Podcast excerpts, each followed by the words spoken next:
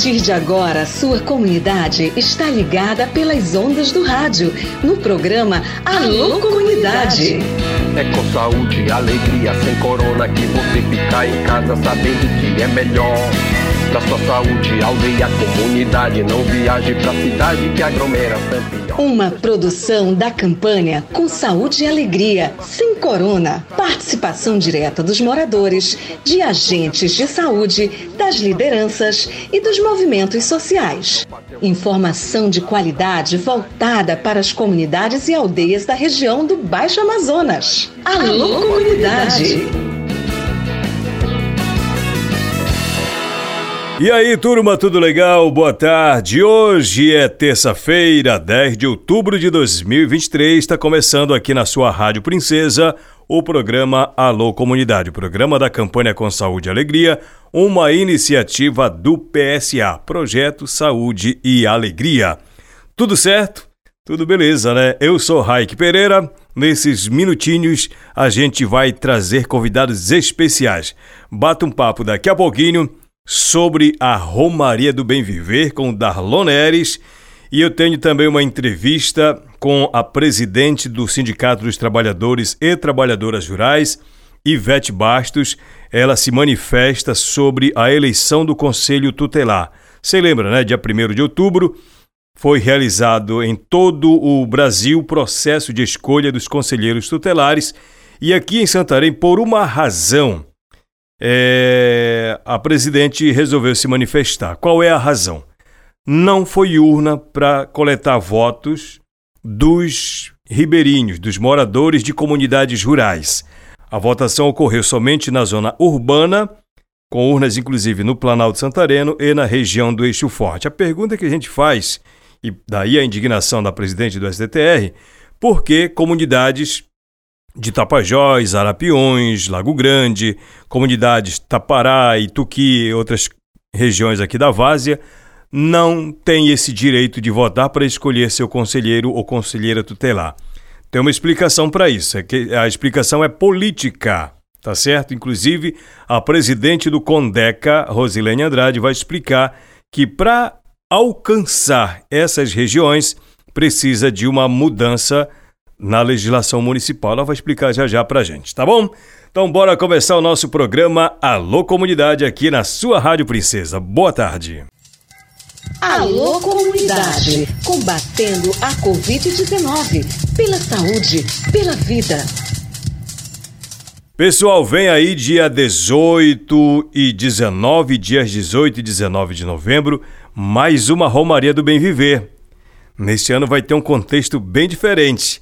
E é exatamente isso que a gente fala com Darlon Neres, uma entrevista por telefone aqui no programa Alô Comunidade. Se liga aí. Vem aí a segunda Romaria do Bem Viver, nos dias 18 e 19 de novembro, com o tema Água é Bem Comum. Água pra mim, água pra você, água para todos pra vida não desaparecer. A concentração será na comunidade São Francisco Médio Arapiuns, com a chegada na aldeia Lago da Praia.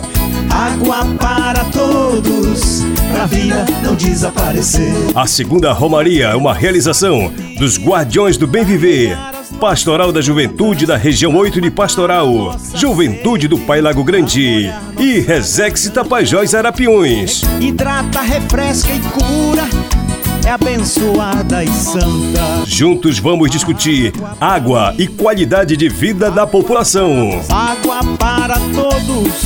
Junte-se a essa luta e venha para o maior evento de mobilização da juventude do Pai Lago Grande e Resex Tapajós Arapiuns, Romaria do Bem Viver, dias 18 e 19 de novembro. A força da união Organiza nossa gente, acredita, luta e faz a vida ser mais decente. Pois é, e como acabamos de anunciar na nossa chamada, vem aí a segunda Romaria do Bem Viver, agora no mês de novembro, dias 18 e 19. Vamos entender melhor sobre o que é a Romaria, qual é a mensagem que ela quer passar para a gente, especialmente para os povos da floresta. Para isso eu convidei o Darlon Neres, que é parte da coordenação. Tudo bem, Darlon? Obrigado por aceitar o nosso convite aqui no programa Alô Comunidade para a gente clarear nossas ideias sobre o que é a Romaria. Tudo bem? Como é que estão os preparativos desse evento que acontece agora no próximo mês, Darlon? Bem-vindo. Raik, nós estamos em preparação da segunda Romaria do Bem Viver. É, desde o início do ano, né, do ano de 2023, a gente veio então trabalhando com a juventude né, do território é, do Lago Grande, não somente do Pai Lago Grande, mas também do território vizinho, né, que é a Resex Tapajós Arapiuns, que também é, está envolvida né, nesse trabalho, nessa, nessa segunda Romaria.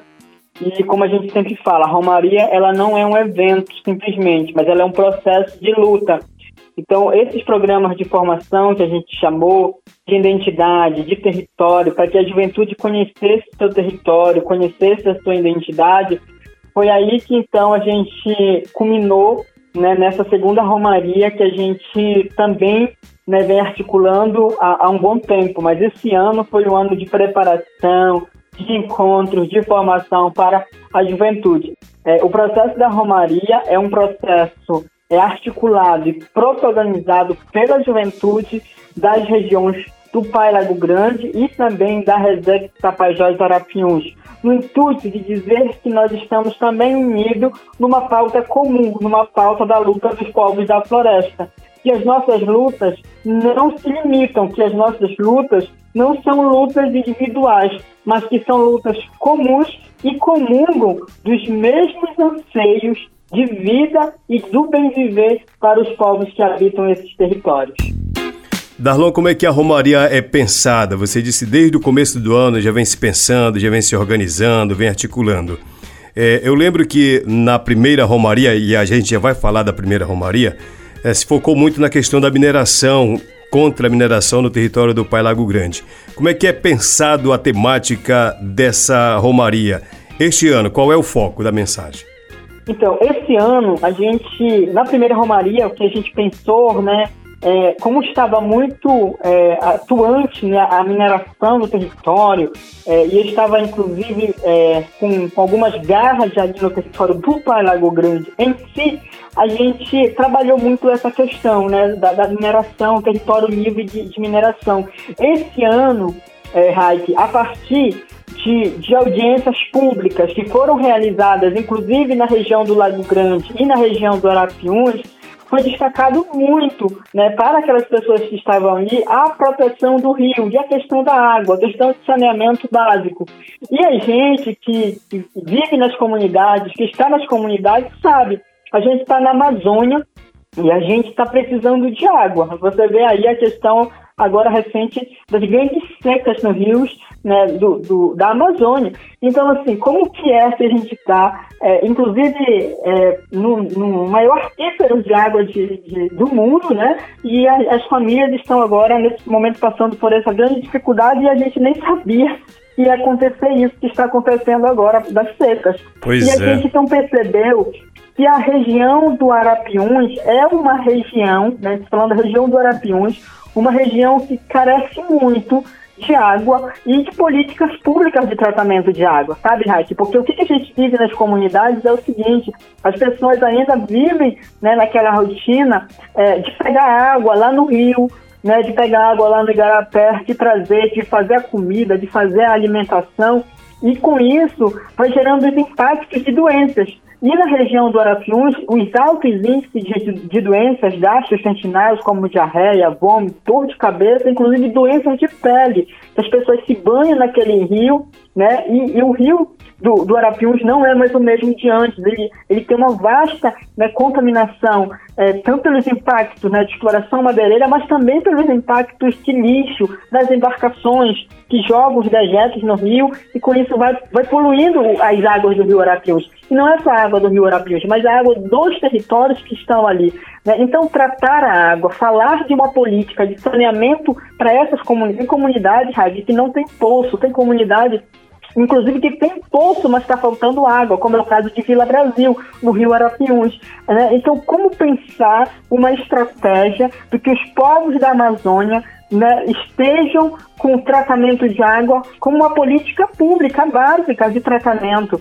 É interessante essa sua reflexão, mas eu queria só emendar alguma coisa que eu estou pensando a partir da sua fala, de que muita gente acha que essa seca surgiu do nada, né? E na verdade não é do nada. Olha que nós vemos alertando aqui no programa, é por onde a gente pode fazer o alerta, a gente vem fazendo desmatamento de forma exagerada na Amazônia, poluição dos rios, muita poluição por parte dos garimpos ilegais. E tem gente que acha que isso é coisa de ONG, né? Tem gente que acha que isso é coisa de ONG. E agora, quando surgem os peixes morrendo, quando surgem os botos morrendo, essas mesmas pessoas que dizem ah, as ONGs são contra o desenvolvimento, elas lançam a pergunta: e cadê as organizações que não vêm salvar o peixe? Entendeu? É, é uma, é uma certa incoerência esse tipo de comportamento. Estou dizendo isso com base em alguns comentários em grupos de WhatsApp, entendeu, Darlon? Porque não é possível que alguém da Amazônia consiga fechar os olhos para uma realidade bem pertinho da gente, que são os desmatamentos, que são as poluições dos rios, tanto o Tapajós quanto o próprio Amazonas. Mas é uma seca que atinge a todos nós e o preço quem paga é principalmente é aquele que está na comunidade, na beira dos nossos rios.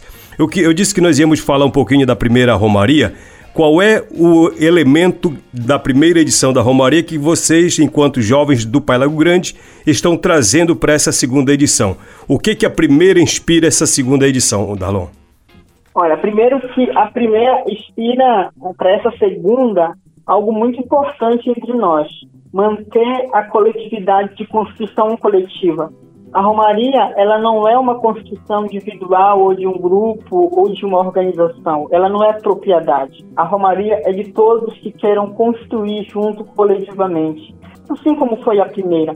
Construção coletiva das organizações sociais, em que puderem ajudar, contribuir, estão contribuindo, e assim como foi na primeira. Né? Diferentemente é, da primeira, a, a Romaria foi uma Romaria terrestre, né? Foi uma romaria de 37 quilômetros, partindo da comunidade de Cuipiranga, na região do Arapixuna, e com a chegada lá no Muru, na sede da FEAGLE.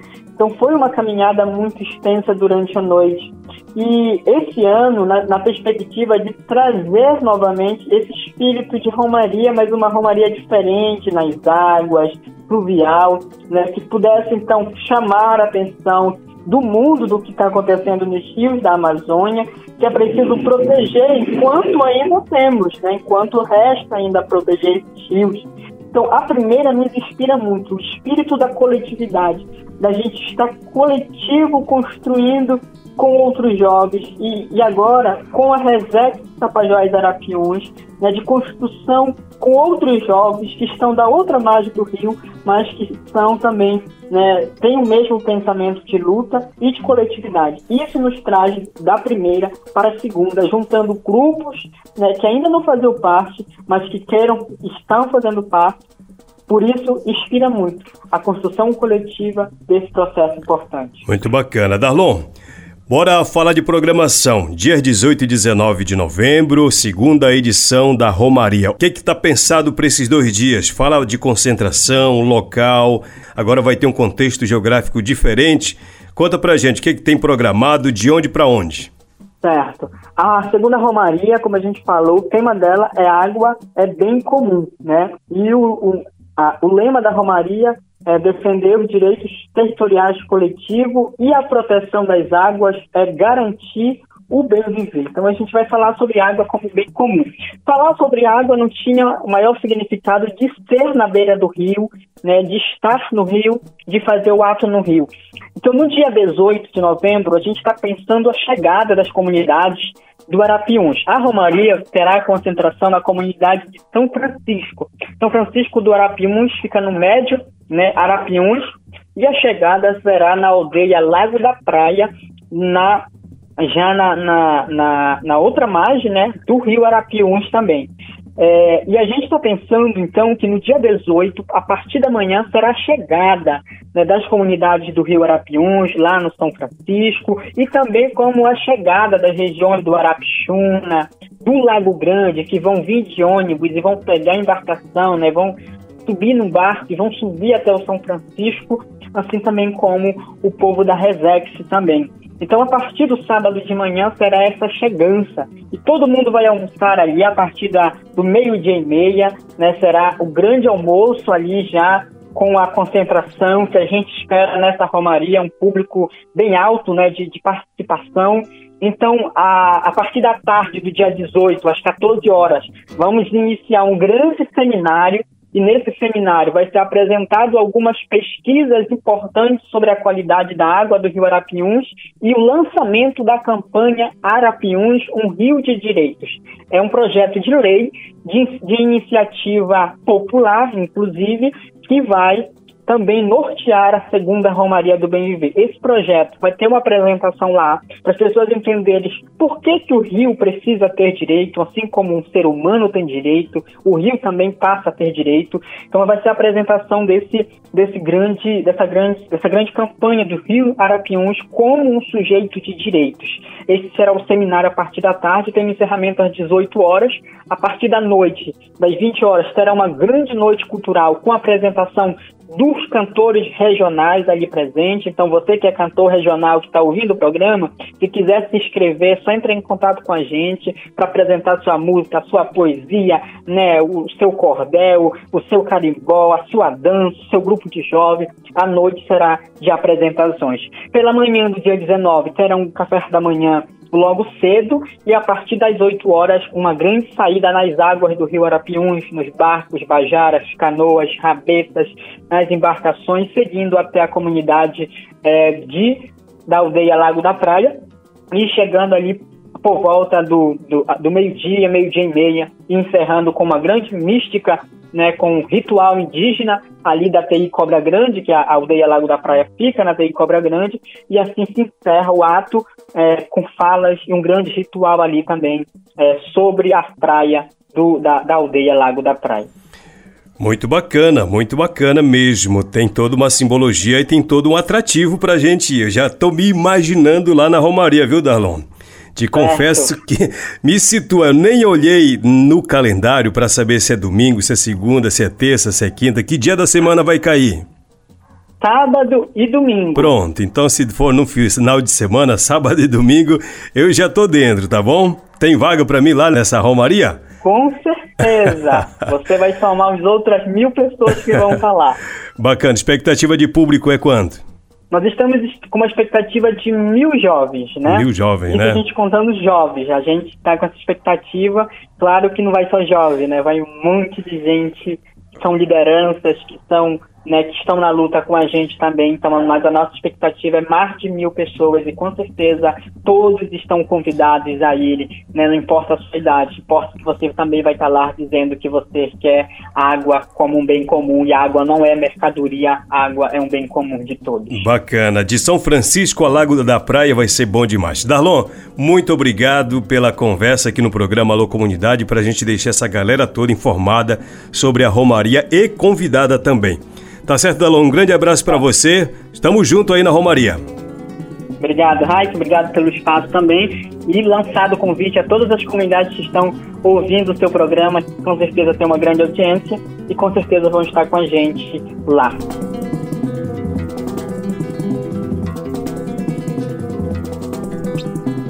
Pois é, dias 18 e 19, coloca na sua agenda, coloca na sua agenda.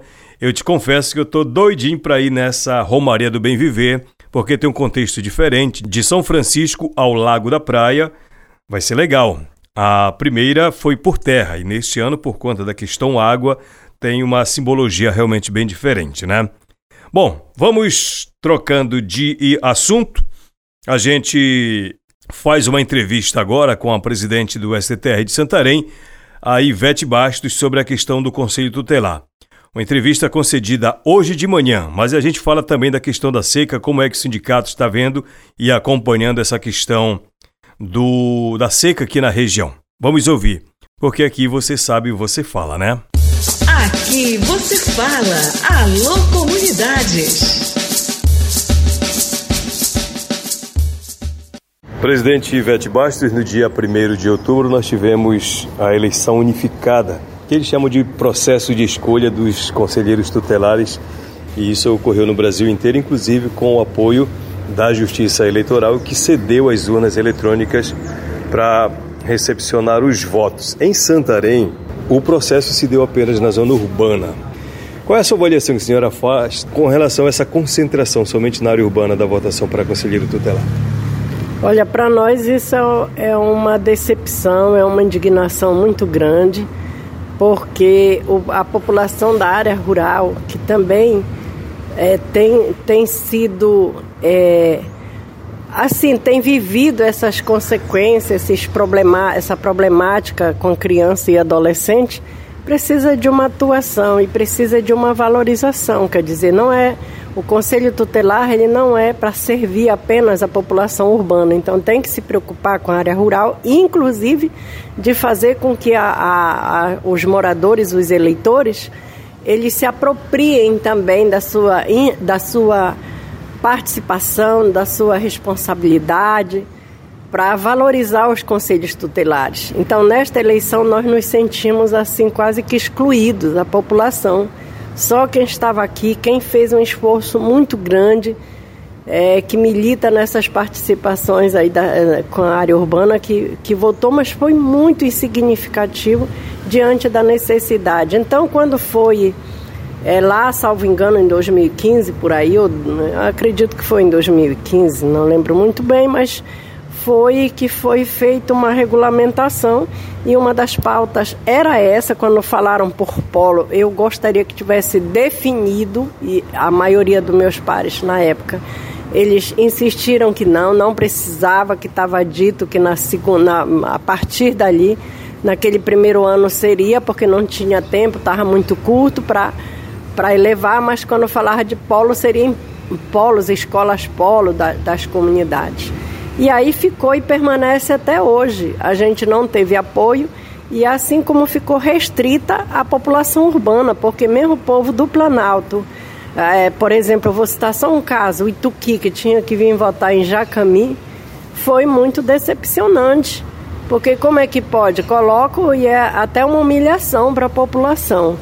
Então, é, a gente tem repudiado essa situação, a gente espera que os vereadores, vereadoras olhem para isso e comecem a dar importância para as coisas, principalmente quando se trata de direitos, de direito e de dever também da população, que é essa importância do Conselho Tutelar. E também que a gente procure os que foram eleitos ir para as comunidades, entender, porque a gente sabe que, que de uma certa maneira parece que houve assim até é, uma, uma forma que tinha grupos assim bastante articulado e, e, uma forma assim que é como uma eleição partidária para aquele que tem a prática de, de, de não usar o expediente o mais honesto possível. Assim a gente viu algumas expressões nesse, nessa eleição para conselho tutelar. A gente repudia com veemência essa questão dessa falta de respeito com a população da área rural